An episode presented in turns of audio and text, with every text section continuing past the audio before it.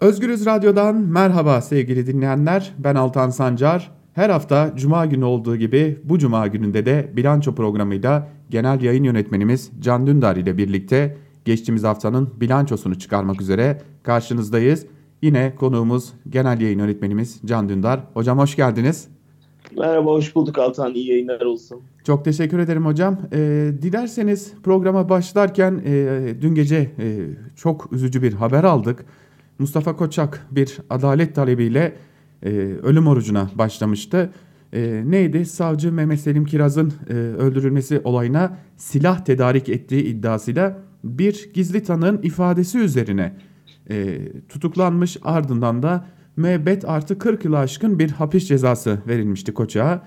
Koçak bu konuyla ilgili herhangi bir ilişkisinin olmadığını anlatabilmek için bir ölüm orucuna başlamıştı ve e, konuyla ilgili itirafçı olarak ve daha doğrusu gizli tanık olarak yer alan isim e, şu an dışarıda. Yine kendisine itirafçı olması için baskı yapılan bir diğer isim de bir fırsatını bulup yurt dışına kaçma e, fırsatı bulmuştu. Ama geldiğimiz günde e, grup yorum e, bir yandan e, ölüm orucunda Helin'i kaybettik. Ve şimdi de Mustafa'nın haberi geldi dün gece itibariyle hocam. Ee, ama genel toplamda baktığımızda Türkiye'de adaletin yerini bulabilmesi için hele özellikle de AKP döneminde ve belki de biraz daha AKP'nin e, cemaat ile işbirliği yaptığı o dönemlerde hatırladığımız bir konu var. Gizli tanıklar konusu. Ee, yine adaletin e, önemli bir noktasında yer alıyor. E, yargılamaların önemli bir noktasında yer alıyor gizli tanıklar.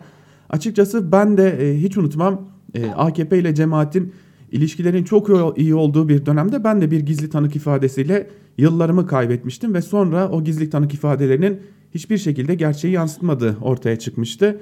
Şimdi bunları totalde düşündüğümüzde e, bir insanın adalet talebiyle hem e, ölüm orucuna girmesi ve hem de adaletin bir bütün Türkiye'de geldiği durumu siz nasıl değerlendiriyorsunuz hocam?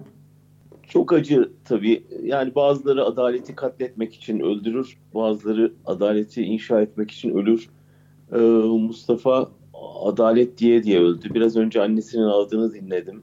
Hakikaten yürek parçalayıcı. Yani oğlum adaleti açtı diye ağıt yakan bir anne var. Ee, sabaha karşı yani gece gelen bir telefonla uyandım yani Mustafa'nın ölüm haberi. Çünkü bir grup e, kendi aramızda ne yapabiliriz, nasıl e, kurtarabiliriz diye bir süredir haberleşiyorduk, uğraşıyorduk. Bir takım siyasi girişimler vardı, adli girişimler vardı medya kanalıyla bir şeyler yapılmaya çalışılıyordu. Şu çok trajik yani bir internette kampanya yapıldı hani Mustafa'yı yaşatalım evet. şeyle insanlardan destek istendi. Ee, çok ilgi görmedi tabii. Herkesin gündelik şeyleri var, başka meşgaleleri var. Ancak Mustafa ölünce bugün e, Twitter'da TT olduğunu gördük. Mustafa sesini ancak ölerek duyurabildi. Bu çok acıklı. Yani ancak kendi bedenini ölüme yatırarak, kendi canına kıyarak adalet çığlığını duyurabiliyorsun. Ve işte senin de başına gelmiş. Bunlar e, neredeyse e, olağanlaşmış e, bir adalet sisteminde gizli tanık ifadesiyle insanların ömür boyu neredeyse hapis yatma durumunda kalması bunaydı isyan Mustafa'nın ve çok haklı bir talepti. Ve kulak verilmedi. Yani çok tehlikeli bir eylem türü tabii. Hele bu kadar vicdansız bir devlet yapısında insan canını umursamayan bir e, bürokraside böyle bir şeye kalkışmak e, çok büyük cesaret istiyor doğrusu. E, ve inatla sürdürdü Mustafa. E, çok çok üzücü ve e, senin de dediğin gibi şimdi grup yorum e, bir başka e, konu aslında. İbrahim Gökçek orada da 300 günü aştı. Evet. evet. Ve onun durumu da ağır. Ee, onların isteği yani daha da biz konser verebilelim ve terör listesinden çıkaralım çıkarılalım diyor. Yani bir müzisyenin bunu söyleyecek hale gelmesi gerçekten e, ülkede ne hale geldiğimizi gösteriyor. Senin e, hani bir gizli tanık e, mazin varmış. Benim de bir e, ölüm oruçlarını da arabulucu mazim var. Evet. 1999'dan Bayrampaşa'dan o zaman e, da aynı şekilde insanlar canlarını ortaya koydular. Onların talebi de e, çok insani bir talepti. Yani tecrite karşı çıkıyorlardı. Tecritin ne demek olduğunu şimdi çok daha iyi anlıyoruz bunca yıl sonra. Yani 20 yılda e, aslında o günkü eylemin ne kadar e, önemli, ne kadar değerli e, ve anlamlı olduğu çıkıyor ortaya. Çünkü ta o zamandan söylüyorlardı yani tecrit bir tür işkencedir. Bizi atomize edecekler. Koğuş sistemine son vererek son dayanışma bağlarımızı da koparacaklar. Bizi e, tek tek hücrelerde ölüme götürecekler diye. E bugün buna tanık oluyoruz işte. E, dolayısıyla bu bunlar e, insanların gerçekten can pahasına hayatlarını ortaya koyarak savundukları ilkeler. E, doğrusu ben e, hem saygı duyuyorum hem kaygı duyuyorum ülkem adına e, ve bu çığlığı ne yazık ki ancak ölümle duyabildik. Umarım e, yani CHP adalet yürüyüşünde ne yaptıysa Mustafa tek başına onu yaptı, adalet diye haykırdı ama son nefesini adalet diye verdi. Ne yazık ki hocam e, yani e, sizin de bahsettiğiniz gibi ki biz de o zaman hani çok yaşımız çok büyük olmasa da e, ileriye kalan kaynaklarla okuduk. E, o dönemlerde harcanan çabaları, can kayıpları olmasın diye harcanan çabaları o e, ölüm oruçları döneminde. Şimdi tekrar e, benzer taleplerle, farklı taleplerle de olsa e, bir e, çaba var e, ve gerçekten e, şunu da eklemek istiyorum hocam. Siz de gördünüz o sistemi. E, ne yazık ki bir gazeteci olarak siz de e, cezaevlerinde o tecrit sistemini yaşadınız. E, gerçekten çok başka bir sistem ve insanı kendiyle baş başa bırakıp e, açıkçası ben buradan kurtulmak istiyorum psikolojisine sokarak e, olmadık şeyleri olmadık şekilde göstermeye dahi e, sebep olabiliyor bu tecrit ve şimdi e, öyle görünüyor ki bu tecritle tehdit ettikleri biri daha e, Mustafa'nın aslında e, hayatını kaybetmesine sebep oldu ama tabii ki en başat aktör Türkiye'de artık tam anlamıyla çöken adalet sistemi hocam.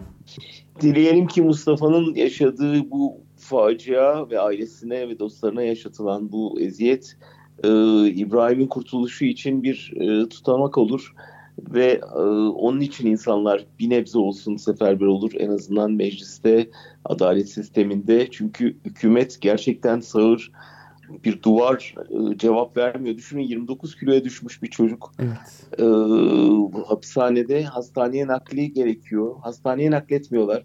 Hiç olmazsa bırakın ailesiyle vedalaşabilsin. Yani ailesini göremeden öldü. Onu bırakın 10 dakikalık konuşma hakkı var. O kadar vicdansızlar ki 6. dakikada telefonu kesiyorlar. Yani bu o dört dakikanın ne anlama geldiğini anlamak için insanın anne olması, baba olması, hapis yatması Kesinlikle. ama hepsinden önce insan olması gerekir. Yani o dört dakikayı son nefesinde Mustafa'ya vermeyenler e, ne diyeyim e, cehennemde yansın. Kesinlikle hocam yani bu temenniye katılmamak açıkçası elde değil hocam. Ee, şimdi bir düne dönelim istiyorum ben hocam. Elbette ki Mustafa'nın e, can kaybı üzerine söylenecek çok söz var. E, ama bir de düne dönelim. E, bizim kaybettiklerimiz e, çok fazla hocam. Bir de kaybettiğimiz bir e, halk egemenliği var. E, 23 Nisan'da dün hocam. Ve 23 Nisan e, balkonlardan kutlandı haliyle koronavirüs tehdidi nedeniyle. E, çocuklara sokağa çıkmak yasaktı. Bir çocuk bayramıydı. E, meclis e, bu bayrama gelmeden önce kapatılmıştı. E, AKP'nin yine oyuyla kapatılmıştı ama aslında herhalde meclis e, referandumla çoktan kapısına kilit vurulan bir yer haline gelmişti bile. Dün yine mecliste e, mesajlar vardı. Muhalefet yine e, aslında 31 Mart ve 23 Haziran yenileme İstanbul seçimlerinden sonra verdiği o mesajları tekrarladı. Güçlü meclis e, mesajlarını ve yeniden bir anayasa değişikliği mesajlarını tekrarladı. Cumhurbaşkanı Erdoğan da adetini adeti haline getirdiği üzere muhalefetten sonra konuştu yine. E, bu defa bir AKP Genel Başkanı olarak değil bir e, cumhurbaşkanı olarak kameraların karşısına geçmeyi tercih etti. E, o da mesajlarını verdi ve kendi dönemlerinde Türkiye'nin nasıl büyüdüğünü anlatmaya çalıştı. E, siz nasıl değerlendiriyorsunuz hocam? E, dün Mithat Sancar'ın HDP eş genel başkanı Mithat Sancar'ın dikkat çeken bir değerlendirmesi vardı. Güç, güçlü bir meclisin yıl dönümünü en güçsüz mecliste kutluyoruz şeklinde. E, son halimiz nedir hocam size göre? Evet bence bir yaş günü değil bir yaz günüydü. Meclisi kaybedişimizi e, bütün ulusça e, bir şekilde andık. Yani ne güzeldi meclis e, diyenler oldu. Yani Türkiye anayasasını değiştirdiğinden beri meclisin sadece sembolik bir anlamı var. Hepimiz görüyoruz bir tür Cumhur Saray'da alınan kararların onay merciğine dönüştü. Eskiden tam tersiydi durum. Yani meclis karar alır, e, e, Cumhurbaşkanlığı onaylardı. Şimdi e, olay tamamen tersine döndü. Dolayısıyla egemenlik kayıtsız şartsız sarayındır sistemine geçildi. Bu tabii büyük bir darbe Türkiye ekonomisi, demokrasi içinde, ekonomisi içinde. Çünkü totaliter bir rejime geçildi. Yaşadığımız sosyal, ekonomik, siyasal sonuç sorunların kökeninde olan bir rejim değişikliğine gidildi. Ee, ve hepimiz bunun yansımalarını görüyoruz, sonuçlarını görüyoruz. Fakat ben şuna inanıyorum. Ee, hatayı gördü Türkiye. Büyük çoğunluğuyla gördü. Yani meclisteki konuşmaları da dinledim ben. Hepsini dinledim. Yapılan kamuoyu araştırmalarından da çıkan bir şey var. Ee, bu sistem Türkiye açısı gibi ülkeler için çok tehlikeli. Yani güçlü başkan sistemi ister istemez otokratik bir rejime sürüklüyor. Ve e, meclis denetimi yok. Yargı iktidarın elinde, e, sayalım başka neler elinde, ordu elinde, polis elinde, akademi elinde, medya elinde, sermaye elinde. Ülke bu kadar bütün. güçlü bir yani ne kaldı geriye? Ya öyle değil mi? Evet. Sonuçta bu kadar bu kadar şeyi bütün ipleri elinde tutan bir e, herhangi bir lideri dünyanın en demokratik insanı bile olsa çığırından çıkaracak kadar yetkisi var. Dolayısıyla buradan bir e, diktatör çıkmamasına imkan yok bu kadar yetkiyi birisine verdiğiniz zaman. O yüzden ben Türkiye'nin eninde sonunda ve çok geç olmadan parlamenter sisteme döneceğine yüzde yüz inanıyorum. E, meclis için ölmüş muamelesi yapmayalım. Meclis biraz e, dondurulmuş diyelim durumda şu anda. E, ama dönecektir Türkiye siyasi geleneğinde olduğu gibi. E, Osmanlı'dan Cumhuriyete kalan bir gelenek bu. Yani sonuçta 100 yıl değil meclisin tarihi. Evet. Türkiye'de e, onu da belirtmek lazım. Ülkenin çok daha köklü bir parlamenter geçmişi var. O yüzden bu gelenekte bir kesinti oldu diye bakalım. Bir sivil darbe yaşandı ve yaşanıyor. Ama dönecektir meclis Türk siyasi tarihine. Aslında hocam e, dün 23 Nisan'da e, Sine Millet belgeselini e, dinlerken e, orada Mustafa Kemal Atatürk'ün çok dikkat çeken bir sözü benim e, yani bugünü anlatan bir söz gibi geldi bana. E, Meclisi Mebusan'da e, işte e, oradan gelen milletvekilleriyle diğer milletvekilleri ya da mebuslar e, kendi aralarında konuşurken fikirlerinden hoşnut olmadıkları milletvekillerinden e, şikayetlerini dile getiriyorlar ve e, mebuslukları düşürülsün teklifi geliyor.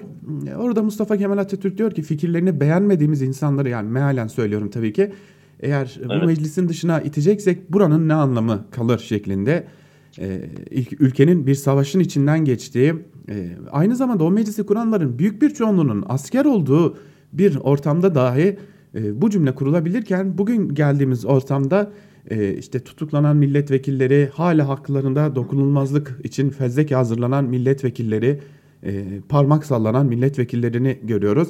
Dün açıkçası e, belgeseli dinlerken bir kez daha bu konuda benim canım fazlasıyla yanmıştı. E, 100 yılda e, geldiğimiz durumu herhalde daha iyi özetleyecek bir cümlede yoktu benim için hocam. E, bir bütün halkın elinden o seçmeyi, seçilmeyi, egemenliği, son sözü söyleme hakkını tamamen almış bir durum ile karşı karşıyayız. Yani şu tehlike var. Ee, siz yurttaşsınız. Anayasal hakkınız nedir? Oy vermek. Ee, ve deniyor ki devlet senin hizmetçin. Sen efendisin. Peki ben efendi olarak falanca milletvekiline oy veriyorum ve onu meclise gönderiyorum. Sen orada tutukluyorsun, onu hapse atıyorsun. Ve diyorsun ki bu artık yok, seni temsil etmiyor. Bir dakika ben efendiydim, sen hizmetçimdin, ne oldu şimdi? Peki diyorsun o zaman ben yerel yönetimimi seçeyim, belediye başkanımı seçiyorum.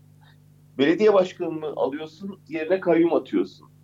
E ne oldu şimdi sen uşağımdın benim, ben efendiydim. Bu tamamen ters yüz edilmesi sistemin ve aslında efendi olan milletin devletin hizmetine koşulması. Şu anda yaşadığımız şeyin adı bu. Fakat bu değişecek yani bu e, şımarık bir hizmetçinin e, efendi rolü oynamaya kalkışması durumu. Bu tekrar milletin emrine girecektir bu devlet. Başka yolu yok. Öbür türlü bunun adına demokrasi diyemeyiz. Bunun adına faşizm demek zorundayız. Ve açıkçası hani e, ne kadar eksik ne kadar fazla dersek diyelim e, Türkiye halkının demokrasiyle yaşam gibi büyük bir alışkanlığı var ve bu alışkanlıktan vazgeçmeyeceğini de hepimiz çok iyi biliyoruz aslında hocam. Yani e, bütün Bakmayın toplumsal yani kesimler. ülkenin durumuna çok üzülüyoruz filan ama toplum gerçekten bir şekilde bütün bu baskı karşısında yine de bir direnç gösteriyor. Yani bu kadar ağır bir baskıyla karşı karşıya olan her toplum e, tamamen içine çekilir ya da tamamen bir diktatör özlemiyle yanıp tutuşmaya başlardı. Yine de ben e, şu anda son kamuoyu yoklamaları Evet. toplumun yaklaşık yani yüzde 60'ından fazlasının e, bu sisteme karşı olduğunu ortaya koyuyor. O yüzden e, yine de ben bu baskılara rağmen bir direnç oluştuğunu görüyorum ve ilk seçimde bunun sonucunu alacaklarını düşünüyorum. Hocam aslında ben de bu umudunuzu paylaşıyorum diyerek e, şimdi bir de az önce de bahsettiğiniz bu başkanlık sistemi e, konusunun bir de ekonomik etkileri var diye. E, şimdi Merkez Bankası'nın elinde artık para kalmadı bunu biliyoruz. E, zaten ihtiyat akçesini harcadıktan birkaç e, ay sonra da biz e, işte o ihtiyat akçesinin nelerde kullanılabileceğini anlatan e, bir gerçeklikle karşı karşıya kaldık. Salgın gerçekliğiyle. E, Bir yandan e, döviz kuru çok hızlı bir şekilde yükseliyor. E, bir yandan işsizliğin gerçek rakamının %28'lere ulaştığı belirtiliyor.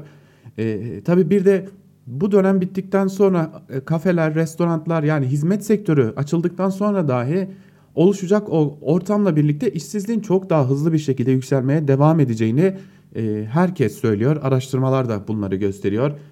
E, hani bir tabirle söyleyeceğiz ama cep delik e, hiçbir şey durmuyor. Her şey akıp gidiyor ama bir yandan da milyonlarca dolar demeyeceğim milyarlarca dolar şehir hastanelerine yatırılıyor, köprülere, otoyollara yatırılıyor ama halka hizmet için, değil, e, ödeme garantisi nedeniyle e, mevcut ortamda e, evet bir eko- ekonomik krizi konuşuyoruz hocam ama bir yandan da savurgan bir iktidarı konuşuyoruz. E, bu ortamda e, halkın satın alma gücü ise zaten artık e, diplerde geziyor. E, bu ortam geçtikten sonra hocam AKP iktidarının bir ekonomik krizin ardından e, Türkiye'nin başına geçtiğini düşünürsek gelecek size neler söylüyor hocam? Yani bu biraz da bize bağlı açıkçası. Yani bu iktidar ömrünü o anlamda tüketmiş durumda. Şimdi yerine ne konacağı meselesinde düğümleniyor iş. Yoksa e, yani artık bu iktidardan hiçbir şey beklenemeyeceğini herhalde herkes görüyor. Yani e, sadece uluslararası piyasalar değil, ulusal güçler de görüyor. E, toplumsal e, reaksiyon da bu yönde. E, fakat bir türlü yani sen de bahsettiğin hafta içinde yapılan son kamuoyu araştırmaları e, evet iktidarda bir erime gösteriyor ama muhalefette de gösteriyor. Evet. Evet e, bir iktidara güvensizlik, liderliğe güvensizlik gösteriyor ama muhalefet liderlerinde de bir erime var. Yani topyekun bir güven kaybı. E, aslında bu tür kriz dönemlerinin çok tipik özelliği, karakteristiği. E, bir kez iktidara güveni kaybettiği zaman e, bütün sisteme inancını kaybediyor. Bu çok tehlikeli bir nokta. Yani demokrasiye inancını yitirme tehlikesi var burada. O yüzden e, muhalefetin bence acilen şimdi o güveni tesis etmesi bir numaralı mesele. Ben bunu bir nebze belediyelerin yapabildiğini düşünüyorum, görüyorum. E, belediyeler en azından bu zorlu süreçte hizmet taşıyarak bir güven oluşturuyorlar ama siyasi karşılığı hala çok zayıf bunun.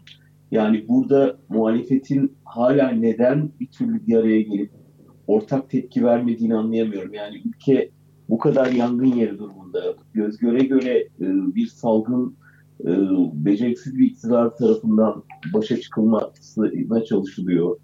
Öte yandan yani belediyelere terör örgütü muamelesi yapılıyor. E, bu dönemde yani CHP dönemin CHP bir dönem HDP'de bütün bunlar HDP'li belediyeler olurken sessiz kaldı. Sonra sıra kendisine geldi. Şimdi CHP'nin başına geliyor. Diyelim İyi Parti ses vermiyor. Yani burada halbuki o kadar basit ki belli bir ilkeye sahip çıkacağız ve o ülke etrafında Evet. bir araya gelecek. Bunun bunun neden hala yapılamadığına gerçekten inanmak zor ama korkarım bunu yapmaya niyetlendiklerinde vakit çok geç olabilir. Yani e, aslında muhalefetin bir türlü bir ortaklaşamama bir- gibi bir problemi var. Dün e, Meral Akşener'in İyi Parti lideri Meral Akşener'in HDP'ye o karşı yaptığı açıklama e, bir uzantıdır e, şeklindeki açıklaması. Hala muhalefetin Türkiye'nin gerçek meselelerini, gerçek sorunlarını anlamaktan biraz uzak olduğunu gösteriyor ve e, Bu hafta aslında bir önemli bir bilgi daha vardı. İşte iktidar bir hazırlık içerisinde ve yerel yönetimler yasasını değiştirmeye çalışıyor. Aslında iktidarın elinde güç olsa artık yerel yönetimlerin e, değiştirilmesini kendi tarafından atanmasını sağlayacak ama anayasa değişikliğine yeter sayıda milletvekili bulunmuyor. E, fakat bunun karşısında yerel yönetimler yasasını değiştirmeye hazırlanıyor ve aslında yerel yönetimlere son büyük darbeyi indirmeyi planlıyor ama e, hala muhalefet e, bu yaşananı tam anlamıyla görebilmiş, anlayabilmiş değil. E, bunu kendileriyle yaptığımız görüşmelerden de anlıyoruz ve AKP en çok korktuğu şeyle karşı karşıya. Yerelde kendisine alternatif olabileceğini gösteren bir e, sosyal demokrat belediyecilik anlayışı var ve bunun üzerine gidiyor ama e, hala e, o tam anlamıyla sizin belki de anlatmak istediğiniz şuydu hocam. Cesur bir muhalefet örneğini bir türlü iktidar karşısında görmekten e, gö- göremiyoruz hocam. Evet diyorsun ya hani iktidarın gücü olsa iktidarın yeterince gücü var bence. Bunu yapmaya da niyeti de var ve bunu yapacaktır. Yani bu şu anda senin elinde bu kadar yetki olsa ve karşında bu kadar dağınık bir muhalefet ve senin tabirinde cesur olmayan korkak bir muhalefet olsa bir dakika bekler misin bu belediyelerin e, statüsünü değiştirmek için? Beklemezsin. Beklemeyeceklerdir. Yani bu e, deniyorlar. İşte ne bileyim hani çocuk tecavüzcülerini serbest bırakma. Ha, toplumdan biraz ses geliyor. Onları biraz erteliyor. 3 ay sonra 6 ay sonra tekrar getiriyor. Yani bu tür şeylerde e, şimdi sıranın ben belediyelere geldiğini görüyoruz yani hepimiz görüyoruz. E, bunu getirecektir. Ne yapacak? Belediyenin yetkilerini hepten sınırlayacak. Tamamen merkezi yönetimi alacak. Valilerin gücünü artıracak. Başkanların gücünü azaltacak. Çünkü gördü Erdoğan kendi tarihinden biliyor. Beledi iyi belediyecilik sana iktidar kapısını açar. Evet. Ve şu anda Ankara'da, İstanbul'da, İzmir'de yapılan belediyeciliğin e, muhalefete iktidar kapısını açmasından endişeleniyor. Onun için onları törpülemek zorunda ve bunu halkın çıkarı pahasına, halkın çıkarına engel olma pahasına yapacak kadar göz kararmış durumda. Çok o yüzden önümüzdeki süreçte maalesef bunu yaşayacağız ve eğer muhalefet hala bir araya gel, gelip bunlara direnmediği sürece e, biraz da ne yazık ki bunun uzaktan seyircisi durumda olacaklar. Evet hocam 23 Nisan'ı konuşurken Türkiye'de bir anda aslında ne durumda olduğumuzu da konuşmuş olduk ama bugün bir de yine acı bir gün 24 Nisan 1915'in 105. yıl dönümü benim açımdan da zorlu bir gün geçmişim açısından elbette Türkiye'de uzun yıllardır tartışmalar da sürüyor ve ben de o görüşteyim açıkçası bu görüşümde hiçbir şekilde gizlemiyorum tarihi tarihçiler tartışmalıdır ama e, elbette ki biz sözlü tarihimize de yer vermeliyiz bu konuda. Çünkü e, anlatılanlar sadece tarihçilerin değil aynı zamanda kayıt altına alınmamış binlerce hikayenin de tarihidir. Ve biz bir yerden halklar olarak barışmak zorundayız. Artık aramızdaki bu zorluklara, bu kötü zamanlara bir özürle, bir yüzleşmeyle e, aşarak bir araya gelmek zorundayız. E, geçmişte e, AKP'nin çok dikkat çekici bir e, dönemi vardı hocam. Bir 4-5 yıl boyunca her 24 Nisan'da bir taziye mesajı yayınlanırdı. Ama bugün dikkat çeken bir durum vardı. İbrahim Kalın aracılığıyla aslında Cumhurbaşkanlığı o geçtiğimiz önceki yılları inkar eden de bir açıklama yaptı. Bugün akşama kadar da biz bu konuyu tartışacağız her yıl olduğu gibi öyle görünüyor. Ee, siz nasıl değerlendiriyorsunuz hocam? Ee, yine 105 yılda 105. yılda da 24 Nisan'la karşı karşıyayız. Evet sen barışmak dedin. Barışmak için önce konuşmak lazım. Konuşmak Türkiye'de yasak. Evet. Yani bu konuda konuşmak yasak. Konuşulmadan barışılmaz. Sadece içten içe öfke birikir. Ee, karşılıklı nefret biriktirilir. Ne yazık ki 100 yıldır yapılan bu. Bir türlü konuşulamıyor. Hrant'ın çok bilir, herkesin bildiği bir 23,5 yazısı vardır. Evet. Ee, yani 23 Nisanlarda sevinmek, 24 Nisanlarda kahrolmak e, nasıl bir duygudur diye ve o gece 23'ü 24'e bağlayan gece yaşadıklarını anlatan olağanüstü bir yazıdır. E, yani şunu söylemek isterim. 24 Nisan gecesi 1915'in e, İstanbul'daki Ermeni sanatçıların, yazarların, gazetecilerin, politikacıların, sivil toplum kuruluşu önderlerinin e, tutuklanması, matbaaların basılması, evlerinden alıp götürülmeleri ve yargılanmadan, savcılık bile görmeden sürgüne gönderilmeleri ve orada katledilmeleri. ve daha sonraki büyük büyük katliamın başlangıç günü. Bu aslında bizim için tarihimizin çok önemli dönüm noktalarından biri. Belki bugün niye senle bütün bunları konuşuyoruz, bu açıları konuşuyoruz, onun da kökeninde bunlar var. Ee, çünkü tarih dönüp dönüp aynı yere getiriyor bizi. Bunlar çok tanıdık şeyler. Yani ya- biraz önce program başında konuştuğumuz işte o gizli sanıklar vesaire, yargısız infazların kökeninde bunlar var. Onu geçelim. Bugün şeyden bir entelektüel kuraklıktan yakınıyoruz. Düşünce insanların yetişmediğinden, toplum önderlik edecek politikacılar, sanatçılar, ufuk açıcı e, akademisyenler yetişmediğinden söz ediyoruz. Neden bunlar? E çünkü e, kan dökmüşüm bu toprağa başta. Ve yani o, o insanları Türkiye'nin en büyük zenginliklerinden birini başta kırıp geçirmişim. E, dolayısıyla bunları konuşmadan bugünkü durumumuzu anlamamız zor. Türkiye neyi kaybettiğini bilmiyor. Ve o kayıptan dolayı bugünkü kuraklığı yaşadığımız biraz da böyle bir gerçekliğimiz var. Sonra da gelen her kuşakta bütün muhalifleri eze eze gelen bir devlet geleneği bu. Dolayısıyla aslında e, 23 Nisan nasıl Türkiye için bir çıkış umudu, bir bir araya gelme e, umudu ise 24 Nisan'da aslında onun önünü kesen büyük bir kırımın başlangıç tarihi. O yüzden ikisini birlikte biz anabilirsek ancak bugünkü durumumuzu daha iyi anlayabileceğiz ve yarınları daha iyi inşa edebileceğiz. Hocam çok önemli bir noktaya değindiniz. Ee, ben son söz olarak onu söylemek isterim. Hani 1915'te Ermeni aydınlar gitti. Çok çok değil bir süre sonra e, Rumlar gitti. Bir süre sonra e, Sabahattin Aliler e, bunları kaybettik. Yani e, Ermenilerle başladı evet süreç ama ardı arkası kesilmeyecek şekilde hala bu ülkenin aydınları, gazetecileri, yazarları, çizerleri bir biçimde gitmeye devam ediyor. E, Bugün bile gitmeye devam ediyorlar aslında hocam. E, Bugün bile yurt dışında e, yaşamak zorunda kalan akademisyenler, gazeteciler, aydınlar, sanatçılar e, hiçbir şey değişmedi. İşte değişebilmesi için belki de sizin de dediğiniz gibi konuşmak gerekecek. Konuşursak ve barışabilirsek bir daha belki de bugün konuştuklarımızın hiçbirini konuşmak zorunda kalmayacağız. Evet, aynen öyle. Hocam e, çok teşekkür ederim. Biraz bugün acılarla örülü bir program oldu, bilanço programı Maalesef, oldu. maalesef. Dileyelim daha iyi şeyler konuşabilelim gelecek Kesinlikle programlarda. hocam. Umarım daha güzel, e, en azından şu koronavirüs günlerini atlatabildiğimiz, yeniden e, demokrasiyi konuşabildiğimiz, adaleti konuşabildiğimiz e, bilanço programları dileğiyle kapatalım. Çok teşekkür ederim hocam bu, bu haftalıkta Ben katılımınız teşekkür için. ederim. İyi yayınlar olsun. İyi hafta sonları. Çok teşekkürler hocam.